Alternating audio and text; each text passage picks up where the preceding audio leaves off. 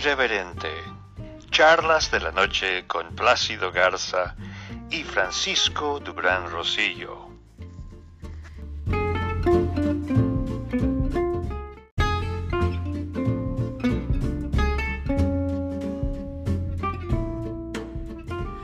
Lamentablemente en Georgia es uno de los estados donde hay más enfermos per cápita en materia de la industria. Y lamentablemente es porque hay una ciudad llamada Gainesville, Georgia, donde están las empacadoras de pollo más grandes de América, o sea, de todo Estados Unidos y el continente americano, y se procesa pollo para exportar a Canadá, a Estados Unidos y a México. Y lamentablemente un aspecto curioso es que la mayor parte de los trabajadores, estamos hablando cerca de 25 mil mexicanos que trabajan en esas plantas tres turnos, mañana, tarde y noche. Y la carne no está contaminada de coronavirus. Solamente los empleados resultan contagiados. Dicen los expertos del Centro del Control de Enfermedades que es porque ellos limpian todos los animalitos, los, los, les quitan la piel, les limpian las vísceras y hacen todo el trabajo sucio, como quien dice, en el proceso del empacado y que posiblemente allí esté el punto de contagio. Entonces, pues ya las autoridades pusieron una alerta sanitaria y van a llevar al doctor a todos estos mexicanos porque son muy necesarios, aunque no tengan documentos, todos van a recibir su sueldo y hospitalización en caso de que lo necesiten. Buenas noches, Plácido Garza, socio editorial de Irreverente, Charlas de la Noche. Buenas noches, Frank. Buenas noches a la audiencia. Pues sí, es una, es una noticia lamentable la que acabas de platicar de nuestros paisanos allá en, Georgia. Eh, y bueno, pues, ¿qué es lo que va a proceder ante esta situación que acabas de narrarnos, Frank? Básicamente el gobierno ya tiene un plan de contingencia. Al hablar del cerco sanitario es que el gobernador Brian Kemp ya mandó a la Guardia Nacional.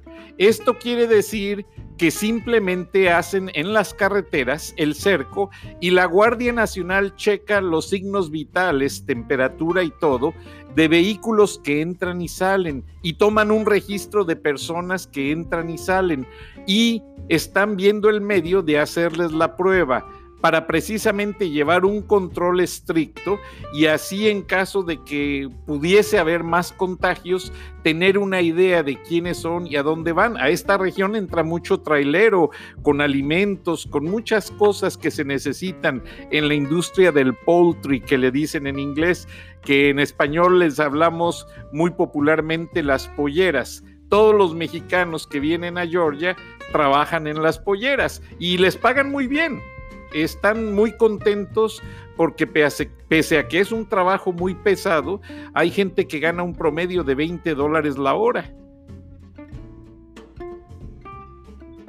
Entonces con eso, pues quedan bastante en bastante demanda estos trabajos. Entonces, ahí, ahí lo que, lo que tú estás planteando es que ya hay una ya hay, una, hay un dispositivo sanitario para poder atender a, a, todos.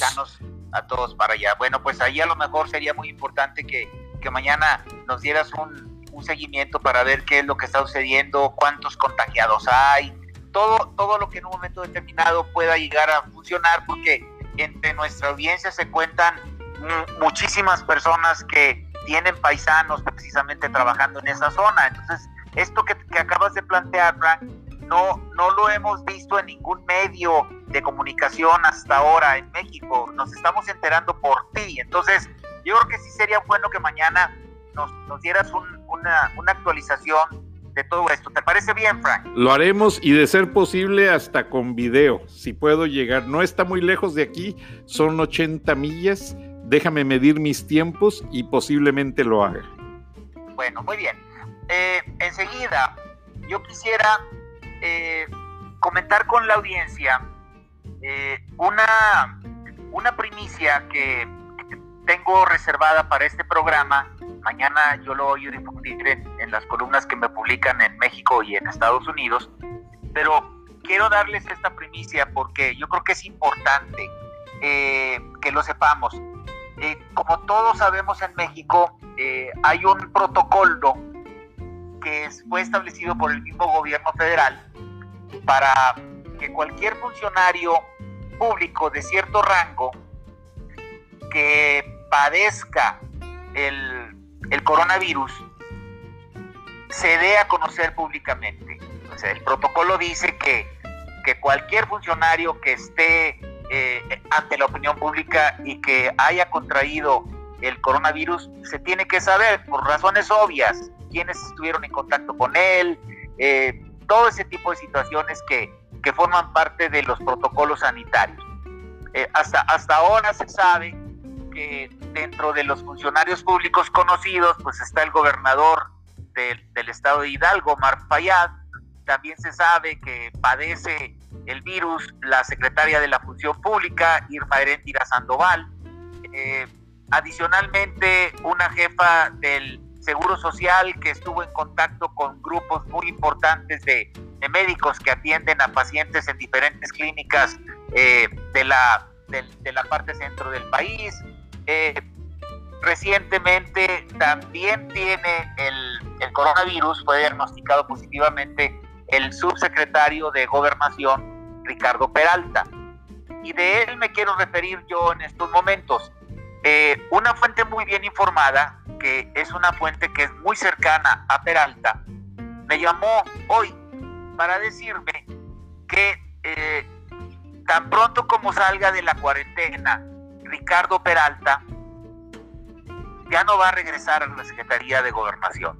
Eh, el puesto de subsecretario de Gobernación que él ocupa en sustitución de Zoe Robledo, que salió precisamente de esa, de esa subsecretaría de Gobernación para dirigir, eh, por cierto, de manera muy improvisada al Seguro Social, eh, pues lo ocupó Ricardo Peralta. Ricardo Peralta era hasta mediados del año pasado el director general de aduanas y cobró cierta fama negativa cuando con el afán de ganar notoriedad simuló un decomiso de 75 toneladas de relojes de marcas falsificadas en la Ciudad de México, armó todo un dispositivo con medios de comunicación pagados por él, que llegaron al aeropuerto de la Ciudad de México y simularon que se trataba de un decomiso recién realizado por la gente al servicio de Ricardo Peralta. Luego un informante que forma parte de mi red de informantes me notificó con papeles de por medio que ese decomiso histórico del que hizo gala este señor eh, ya tenía casi un año embodegado en los almacenes fiscales del aeropuerto de la Ciudad de México. Ya había sido decomistado. Eh, no hubo tal eh, acción por parte de las huestes de Peralta y al descubrirse todo este, este esta simulación, empezaron los cuestionamientos muy severos eh, por todos lados. La primera que cuestionó ese desempeño tan poco ético de Peralta fue la que en, aquel entonces era la jefa del SAT, del Sistema de Administración Tributaria, Margarita Ríos Fajat, que ahora ella es una de las ministras de la Suprema Corte de Justicia de la Nación, pero cuando era la jefa del SAT, estaba siendo torpedeada en su trabajo precisamente por Peralta, que, quien de alguna manera eh, trataba de ganar reflectores hacia él y este último acto que realizó pues fue, fue la gota que derramó el vaso. Al poco tiempo, por ahí del mes de marzo del 2019, Peralta fue sustituido por Ricardo Agüed Bardawil y Peralta llegó a la subsecretaría de gobernación debido a anexos familiares poco claros de los que Peralta presumió que tenía con la secretaria de gobernación Olga Sánchez Cordero.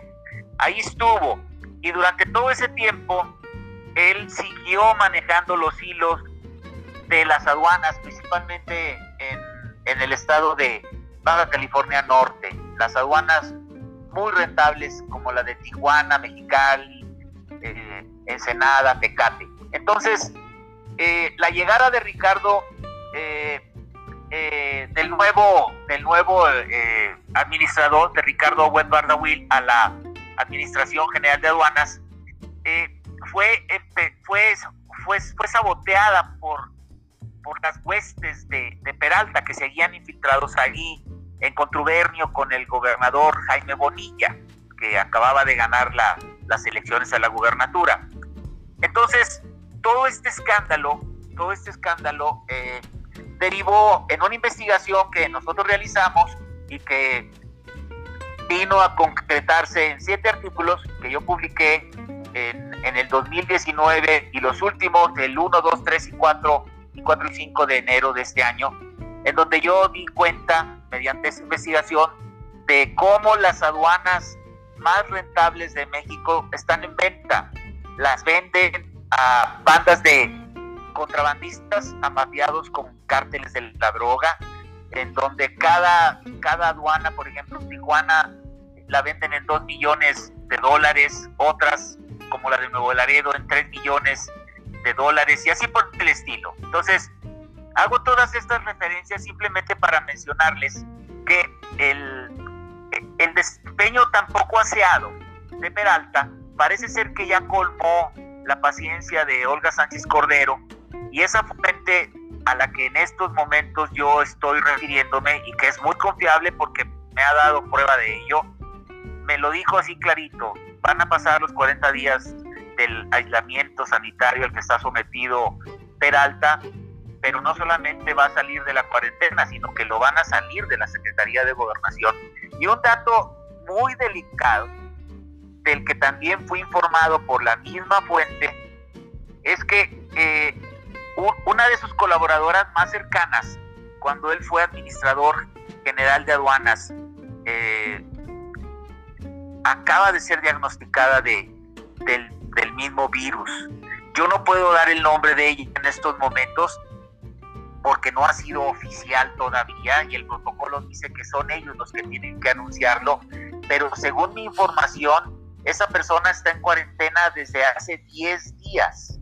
Han dejado pasar 10 días. Está sucediendo algo muy parecido con lo que ocurrió con Irma Heréndira Sandoval, que del momento en que fue diagnosticada con el virus al momento en que se anunció públicamente pasó una semana yo no sé qué se espera el gobierno federal para poder cumplir con los protocolos que ellos mismos establecen. Pero aquí el tema es, es que el, el, elemento Peralta sigue haciendo daño dentro de la Administración General de Aduanas. Eh, Ricardo Agüed, el ex director de aduanas, le presentó la renuncia directamente al presidente. Él es un senador con licencia por el partido de Morena, que para ocupar la Administración General de Aduanas renunció momentáneamente a su, a su cargo, él es de Veracruz, y eh, fue designado el año pasado por el presidente para sustituir a Peralta. Un año después, esto acaba de ocurrir en marzo, Agüed prácticamente se brincó a la nueva jefa del SAT y se fue directamente la nueva jefa del SAT se llama Raquel Buenrostro, es su jefa directa, era su jefa directa en el SAT. Se la brincó porque Raquel Buenrostro, según la misma información a la que tuve acceso, maniobró en contra de Agüed para tratar de colocar en su puesto de manera fáctica a un almirante de la Marina de todas las confianzas de ella. Entonces, Ricardo Agüed fue obligado por la presión de Bonilla como gobernador de Baja California y de Peralta como subsecretario de gobernación a presentarle su renuncia al presidente. Y el presidente se la aceptó y habló de él maravillas, dijo que era un hombre honorable, que era un hombre muy distinguido que volvía al Senado eh, y que en su lugar estaba entrando otra persona igualmente honorable, precisamente con el propósito de hacer una limpia en, el, en, todo el ambiente de las aduanas a nivel nacional. Eh, en estos momentos, la noticia es, yo la estoy dando en estos momentos, que Ricardo Peralta ya no vuelve a, a la subsecretaría de gobernación porque ayer se anunció que la unidad de inteligencia financiera, que depende de la Secretaría de Hacienda, inició una investigación en 49 jefes aduanales que actualmente están operando. O sea, esa es la limpia que López Obrador prometió a través del nuevo director de aduanas. Hay 49 jefes aduanales que están siendo investigados. Y entonces, yo no sé si entre los 49 jefes aduanales que están siendo investigados esté el almirante al que me estoy refiriendo en estos momentos, pero es un hecho que todo el trafique del contrabando que les ha llenado los bolsillos a Peralta y a Bonilla eh, va a ser descubierto porque la unidad de inteligencia financiera, digamos que es uno de los pocos organismos confiables de que dispone el gobierno federal en este en este momento. El, el, equipo conformado por los especialistas de la Unidad de Inteligencia Financiera nos ha dado pruebas claras de que al menos ellos integran adecuadamente los expedientes, que el Poder Judicial no haga su trabajo como no lo hizo en, en el expediente que le integró la UIF a Carlos Romero de Champs, con evidencias bien claras de, de, del dinero que estuvo sustrayendo durante muchos años del sindicato petrolero pues la UIF hizo su trabajo, entregó los expedientes a la dependencia, a la Fiscalía General de la República, que depende de Alejandro Gersmanero. Y si Alejandro Gersmanero no hizo su jale, ya es otra cosa, pero la UIF está haciendo su trabajo. Entonces, a mí no me queda ninguna duda de que la unidad de inteligencia financiera va a encontrar a los responsables. Y yo creo que anticipándose a los resultados que lo van a involucrar, Peralta, a lo mejor hasta ya fue ya fue notificado de que no va a volver a la Secretaría de Gobernación. Eh, ¿Qué te parece, Fran? Una gran exclusiva, Plácido, y va a tener repercusiones políticas a nivel nacional. Es nota de primera plana. Gracias por esta exclusiva, Plácido. Y parece ser que tienes una colaboración editorial muy interesante. Sí, y, es un honor, es un honor tenerla. Ya mañana vamos a dar una noticia que tiene que ver precisamente con eso. Eh, Beatriz Pajel Rebollar, una periodista impecable, una de las mentes más claras y más independientes que existen en estos momentos a nivel nacional. Eh, ella es heredera de una, de una dinastía de periodistas de, Polendas, la revista Siempre. Eh, ella ella va, ella va a, tener una participación muy importante eh, en algo que voy a platicarles mañana. Pero, pero por lo pronto, a mí me gustaría compartir con la audiencia una, una participación de Beatriz relacionada con los cuestionamientos que están en boca de millones de mexicanos. ¿Para qué quiso ser presidente López Obrador? Adelante con el audio, Frank. ¿Para qué quiso ser presidente? ¿Para convertir a México en una zona de desastre? ¿Para dejar a los mexicanos sin empleo, a los empresarios sin empresas y al país sin crecimiento? ¿Para qué quiso ser presidente? ¿Para minimizar una pandemia que está acabando con la estabilidad mundial y que según usted no nos va a hacer nada gracias a los escapularios que guarda en su cartera? ¿Para qué quiso presidir este país cuando ha sido incapaz de gobernarlo? cuando no ha podido siquiera declarar a tiempo una emergencia sanitaria ni encabezar una estrategia que evite el desempleo. ¿Para qué quiso llegar al poder? ¿Para dejar a los enfermos sin medicinas y a los hospitales sin médicos? ¿Para qué quiso ser presidente? ¿Para perdonar a los delincuentes, para visitar a la madre del Chapo y quedar bien con ella en medio de una epidemia que atenta contra la vida de los mexicanos? ¿Dónde están sus intereses, señor presidente? ¿Para qué quiso ponerse la banda presidencial? ¿Para degradar la figura del jefe de Estado, para aislar a México del mundo, denigrar la imagen del país en el extranjero donde ya nos ven gracias a usted como un pueblo de ineptos mentales? ¿Por qué la obsesión de tener el poder? Para sembrar rencor y utilizar hasta una epidemia, para decir que esta es una enfermedad de ricos y no de pobres, para decir que los conservadores quieren infectarlo, aislarlo, tirarlo, ¿Para qué gobernar a los mexicanos? Para derrochar, esconder y desviar recursos y ser el autor de la crisis económica más profunda de la que se tenga memoria. ¿No le parece que esa actitud es lo más deleznable de lo deleznable? Hoy nos exige que nos quedemos en casa cuando antes, con ese sarcasmo muy suyo, se burló de la sana distancia. Usted siempre ha utilizado el miedo y la amenaza para someter a sus adversarios y hoy es usted el que tiene miedo. Miedo a la baja de su popularidad, miedo al levantamiento social, miedo a que ya no inspira confianza.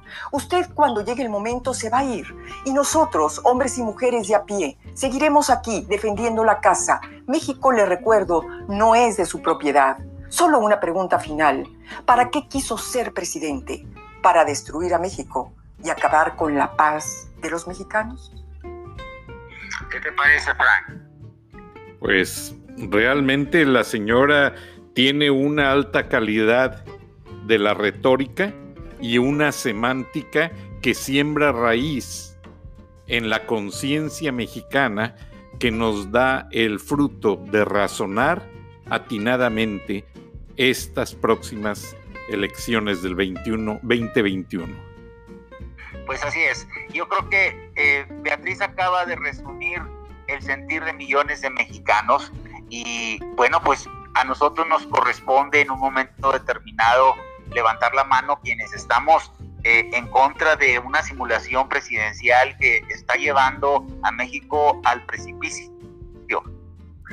Y un precipicio sin fondo estamos dando cuenta de ellos, los seguidores, acabarla de morar, eh, nos damos cuenta de ello, e incluso quienes les defienden, los defienden, eh, cada vez lo hacen con argumentos más frágiles. Eh, yo creo que pronto vamos a ver acciones muy concretas por parte de la resistencia legal, válida, que cumpla con todos los reglamentos constitucionales, pero que yo, yo, yo creo que prácticamente ya es insostenible esto, o sea, de alguna manera ya mucha gente se está preparando para elevar su voz a otros niveles, Frank. O sea, ¿a qué niveles? Pues simplemente a parársele enfrente al presidente y, y, decirle, aquí estamos, somos su contrapeso.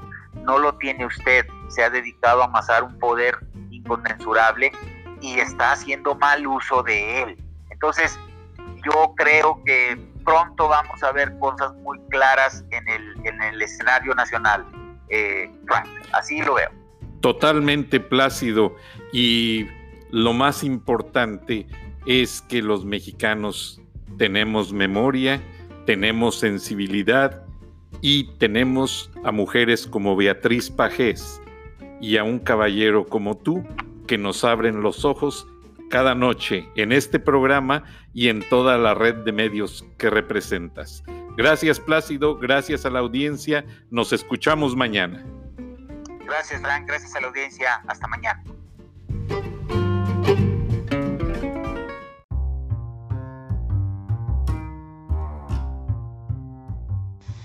Escuchaste el análisis de la noticia, transparente como el agua, en Irreverente, Charlas de la Noche, con Plácido Garza y Francisco Durán Rosillo.